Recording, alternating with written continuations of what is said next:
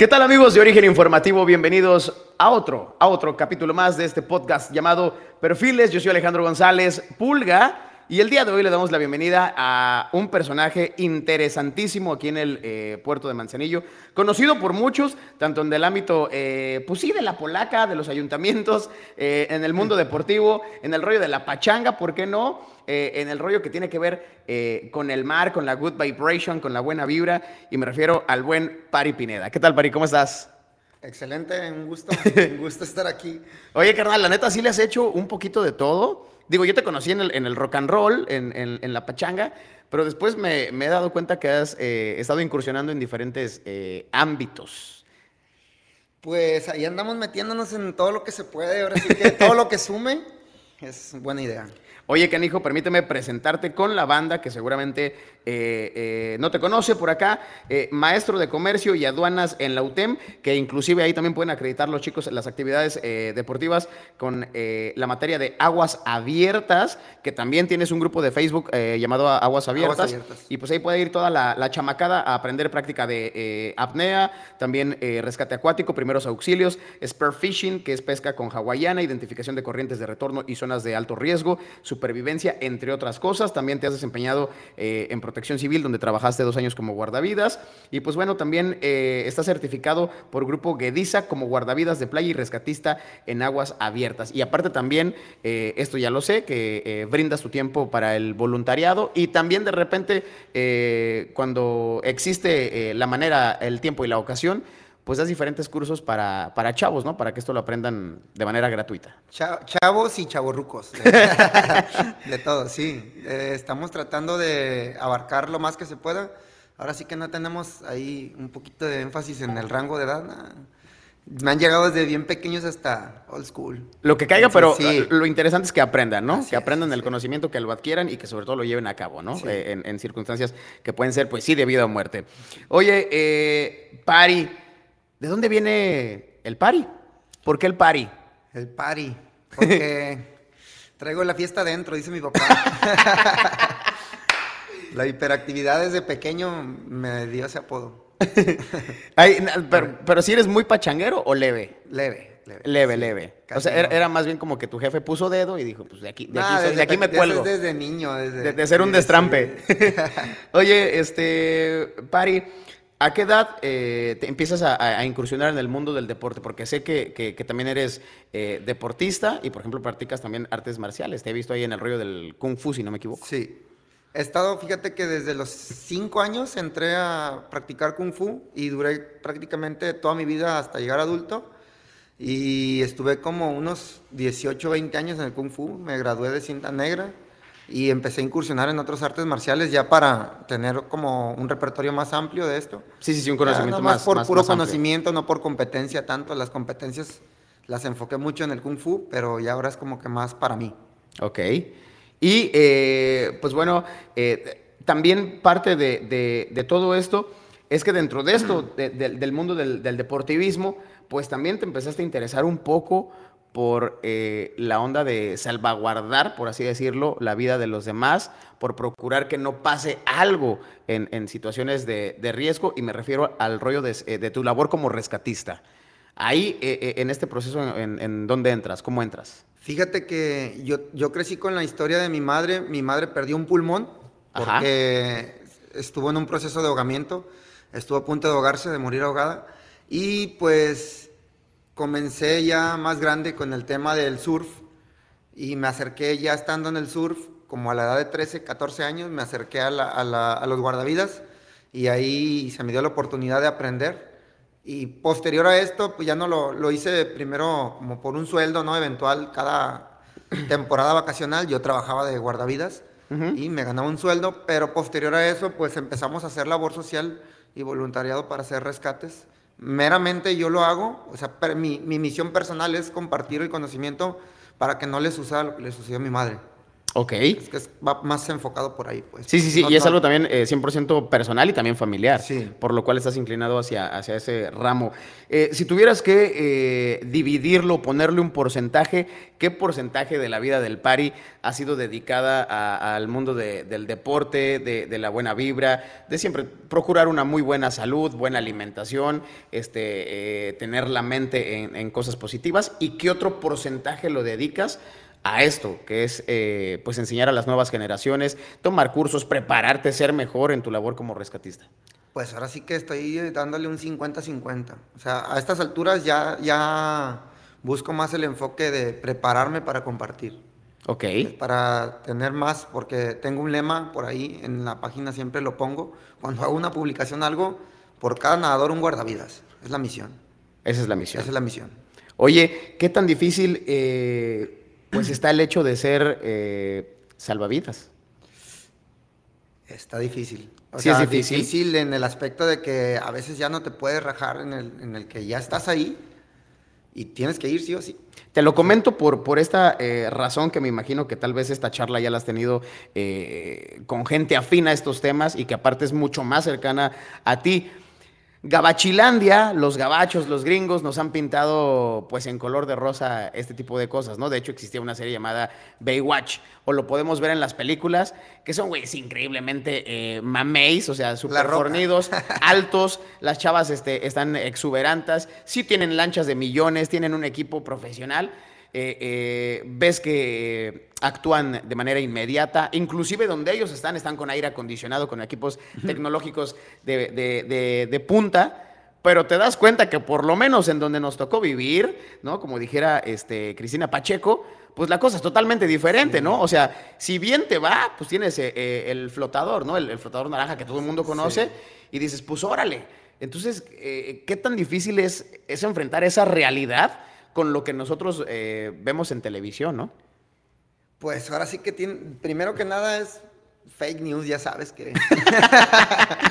no, está cañón porque realmente no, tenía, no teníamos equipo de ningún índole, solamente cuando llegaba la temporada vacacional que venía el gobierno y nos ponía torpedos a todos para prestarnos, pero pues se acababa la eventualidad y se llevaban todo y nos dejaban otra vez. Y a final de, de vuelta. Somos guardavidas todo el año. Yo voy y practico surf y si me encuentro en una situación de riesgo, pues la atiendo, ¿no? Sí, claro. Entonces ahora aquí ya, ya va más que nada la preparación de la persona. En nuestro caso, certificarnos como guardavidas implica que no solamente, porque todos, todos los surfers tenemos la capacidad de sacar una persona del agua viva, media viva o ya en calidad de bulto. Sí, sí, sí. El problema es afuera, cuando la sacas en calidad de bulto ya a punto de ahogarse, ya de morir ahogados por la inmersión, ahora sí que entra el conocimiento, ¿no? Porque todos pueden llegar y dejar a la víctima ahí, pero si no lo atiendes con un RCP correcto, se te va a ir. Exactamente. Entonces tiene este tema de, de lo que me comentas de las películas y lo que se vive en realidad, pues es totalmente diferente. Para empezar, eh, no me gusta decirlo de esta manera, pero es México. Sí, y estamos tratando de, quitar ese estereotipo de, pues es México. ¿Cómo? Preparándonos, siendo mejores. Ahorita tenemos las labores sociales. Esto nos ayuda a adquirir material de personas que están interesadas en apoyar. En cuanto a equipo, que prácticamente todo el año es necesario, debemos tener mínimo un equipo por hotel Hablo del material. Sí, sí, sí. Para que una persona con conocimiento pueda hacer uso de ella y sacar una persona. Porque muchas veces estás así y la regla número uno en el guardavidas es no te metas si no traes nada con que flotar. Un dispositivo de flotación es fundamental. Que también por, por cuántos años hemos sabido que eh, en el histórico manzanillense ha habido muchísimas personas que con tal de salvar a alguien se metan a la buena, ¿no? O sea, ahora sí que nada más con la bendición y órale y, no lleva ningún equipo. Y, a veces, pues esto es, es difícil cuando sacas a alguien que ya está más para allá que para acá, ¿no? Sí.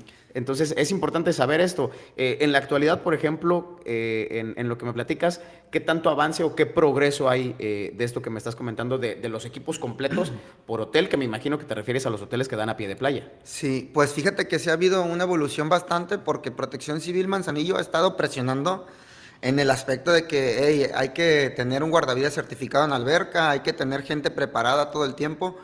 Entonces sí ha habido una evolución buena y Pues en, la historia de Manzanillo realmente no había habido mucho apoyo a este, a este lado, ¿no? Y ahora sí se ve un poco más porque desafortunadamente se hizo demasiado ruido a base de la muerte de Gil. Gil, nuestro compita de Loa, que como dices, dio su vida por, por unas personas que no conocía, por clientes tal vez, no lo sé pero se metió sin dispositivo de flotación y ahí está, o sea, realmente hay mucha gente, como tú dices, hay mucha gente que se mete y sale, pero hay mucha gente que no y dio su vida por otras personas. Entonces, a raíz de, eso, se hizo un movimiento súper fuerte. es, esto de la nueva generación de guardavidas es el legado de Gil. Ajá. O sea, de Gil para acá cambió todo. Ok. De Gil para atrás no había guardavidas. Cuando en realidad no tendría por qué ser así. No. O sea, no, no tuvo que haber fallecido alguien para eh, eh, enaltecer esta eh, labor heroica que hace para que los demás pues comiencen a darse cuenta de lo que está sucediendo, ¿no? Eso tuvo que haber pasado desde un principio y empezar a tomar cartas en el asunto para que esto nunca sucediera. Sí. una cosa lleva a otra cosa. Estamos platicando acerca de lo que tiene que ver con los rescates acuáticos, lo que es ser salvavidas. Ahora tú estás creando esta onda de aguas profundas. ¿Qué es? Mira, este aguas abiertas. el tema de aguas abiertas viene enfocado a múltiples disciplinas, porque creo que más también solamente enfocarlo en el rescate acuático, debe haber muchos factores que yo puedo compartir dentro del agua, como lo, lo es el spear fishing, la pesca con arpón. ¿Por qué? Porque es una manera de concientizar a la gente que no, no utilicemos redes de arrastre para no dañar la biodiversidad marina. Exactamente. Entonces hay muchos, muchas cosas ahí, por ejemplo, también como el rescate acuático, como el RCP, el conocimiento principalmente la que te salves a ti mismo, pues. Que tengas el conocimiento de dónde están ubicadas las zonas de peligro es bien importante y no necesitas a veces estar enseñando a la gente a nadar o simplemente con identificarlos visualmente es, es, fundamental, pues es, es bueno. Aparte de esto, estamos trabajando también en, aguas rápidas, conocimiento en aguas rápidas, que son descensos en ríos. Estuvimos ahí interactuando con Actitud Huasteca, unos brothers de San Luis. Sí te vi, sí te vi en los videos y en las publicaciones. Y con Paulo Olvera de Alquimia, quienes estábamos haciendo rafting, práctica de rafting y descenso en rapel y... Eso está muy interesante. Muchas cosas ahí que vamos a incursionar este año. Eh, dentro de, aparte del rescate, pues ahora sí que crear conciencia, ¿no? En general a la gente. Oye, eh, eh, perdón por la interrupción. Manzanillo es un lugar que no ha tenido la explotación de vida o adecuada o no se ha pretendido hacer esto como tal, pero estamos rodeados de un sinfín de ríos ríos, riachuelos, pequeñas lagunas o lagos, si así lo quieres ver. Y esto en las cercanías, o sea, no estoy hablando de irte una hora, o sea, te los encuentras a 10, 15 minutos de aquí, ¿no? Están, están muy cerca. No se toca este tema eh, en, noticias, pero yo sé, sin embargo, eh, eh, por gente cercana, también por el medio en el que me muevo, que ha habido muchas muertes en ríos por crecientes de los mismos, porque la gente no entiende cómo funciona un río, que es totalmente eh, distinto al mar o, a una alberca, porque a veces confunden lo que es el mar con la alberca y pues son cosas eh, totalmente ajenas una de otra. Eh, dices que te estás preparando en, este sentido. En Manzanillo, ¿qué tan preparados estamos para esto frente a lo que te estoy diciendo? ¿no? De repente llegan las temporadas de lluvia, no falta la familia o el papá que dice, órale, vámonos, ¿no? Se va con los críos, se va con la esposa, se va con todos y se meten a esos lugares eh, en, épocas del año o en momentos eh, indebidos. ¿Hay realmente quien atiende este tipo de, situaciones hablando de, los ríos? Sí, sí las hay, pero, o sea, imagínate, somos de playa y en playa se nos ahoga la gente. Esa gente que realmente va al río pensando que allá no hay peligros o no hay nada sí hay mucho factor de riesgo y sí ha habido ahogados por falta de conocimientos más que nada. Y sí están, sí hay gente que se dedica a eso, gente preparada. Yo estuve en una certificación de GEDISA en Cabo Corrientes con el equipo de protección civil, con Miguel Padilla, con Gersaín Castillo. Estuvieron ellos este, también certificándose para la cuestión de rescate en aguas rápidas. Y nos dieron unos cursos de cómo rescatar personas en aguas rápidas, cómo identificar una creciente, o sea, todos los factores de riesgo que implican un río y no solamente un río. ¿Qué pasa cuando, cuando llegan las lluvias aquí en los canales de Santiago y en el arroyo? El año pasado tuvimos una pérdida humana de una persona que fue arrastrada por el arroyo con un triciclo que quiso cruzar más arriba por la parte del bachillerato y ¡fum! Hasta, el mar. no lo hallaron hasta flotando hasta los 15 cuantos días. sí, se fue prácticamente hasta la desembocadura de. Pero sí hay quien. Este, ahora sí que en la cuestión de rescates de esta índole, Protección Civil Manzanillo sí está preparado en este aspecto. Yo ya no, yo ya no trabajo ahí, yo fui como aguas abiertas Manzanillo a aprender, ahora sí que para mí.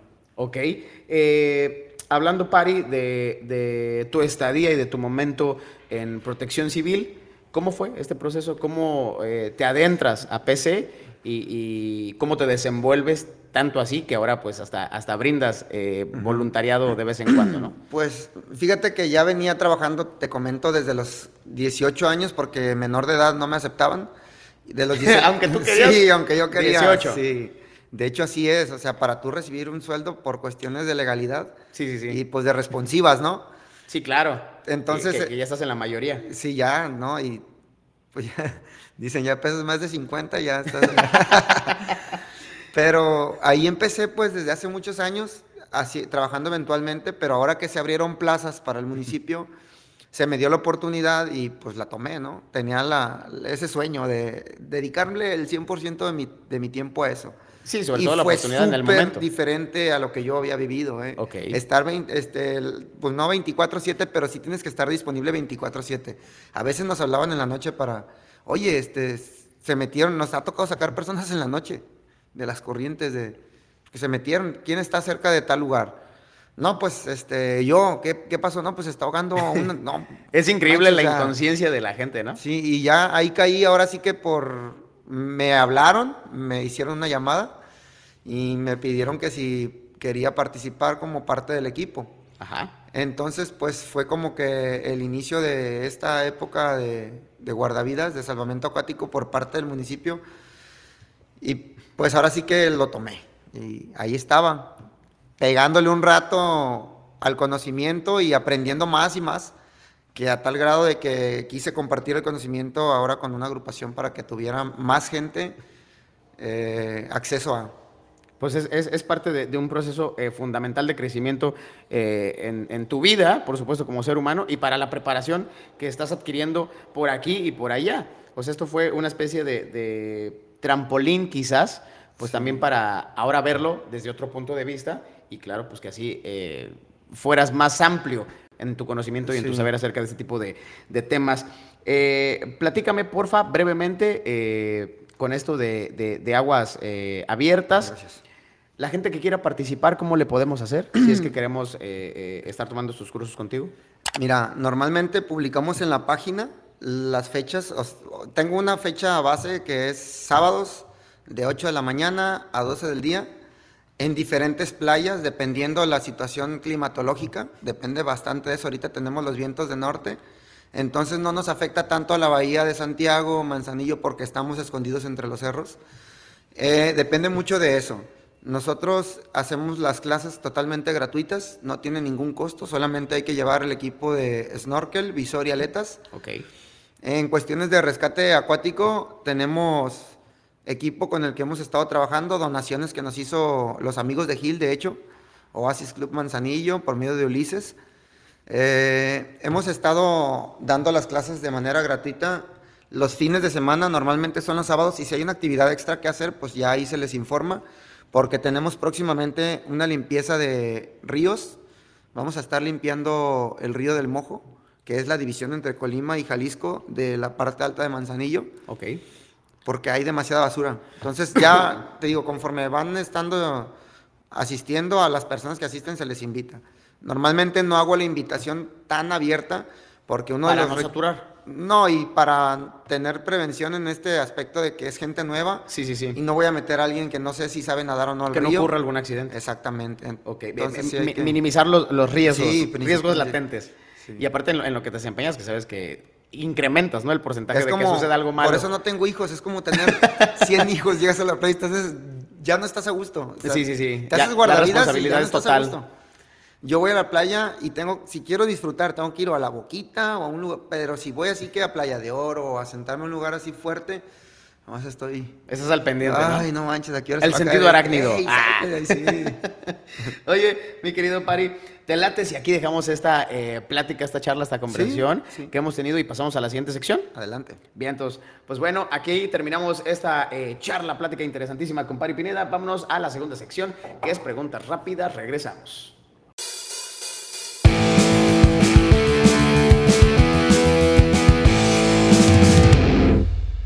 Ahora sí, arrancamos preguntas rápidas con Pari Pineda. Son preguntas que tienen que ver con lo que tú haces, Pari. Eh, tenemos un minuto para responder y bueno, el cronómetro arranca cuando yo eh, finalizo la primera pregunta. ¿Te late? Sí, adelante, Ok, lo primero que se te venga a la mente, sea verdad, sea mentira, o sea, este, eh, un choro mareador, pero pues que sea lo primero que, que piensas y que sale de tu boca. Cronómetro, por favor. Y vamos a arrancar. Pregunta número uno. ¿Qué prefieres? ¿Tu yo deportista o tu yo rescatista? Mi yo rescatista. ¿Qué es lo que más te apasiona? El surf. ¿Mortal hacia adelante o mortal hacia atrás? Hacia atrás. ¿Animal marino favorito? La orca. ¿Animal terrestre favorito? El jaguar. ¿Bebida favorita? El tequila. ¿Dormir o hacer ejercicio? 50-50. ¿Qué o quién es tu principal fuente de inspiración? Mi padre. ¿Salir a rodar eh, una tarde en motocicleta o aventarte una tarde en el mar? Eh, salir a rodar. ¿Época del año que más te gusta? Diciembre. Bien, entonces, así finalizamos esta sección de preguntas rápidas y vámonos a lo que les gusta, que es embriagarnos. Vámonos con respuesta de shot. Estamos de vuelta.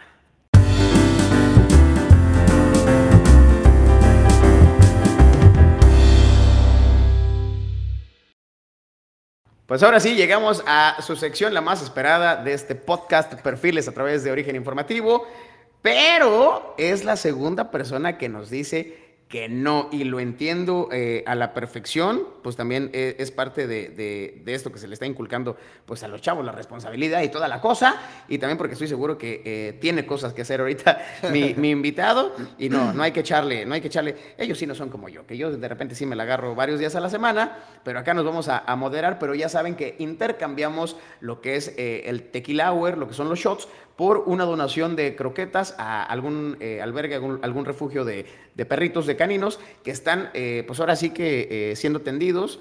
de que pasaron de estar en situación de calle, ahora ya están acá resguardados y que están buscando una segunda oportunidad con una segunda familia. Esto lleva por nombre respuesta o shot, pero pues lo vamos a cambiar por las croquetas y vamos a ver si es que nos contestas o no. Vámonos directamente con la pregunta número uno. Son tres.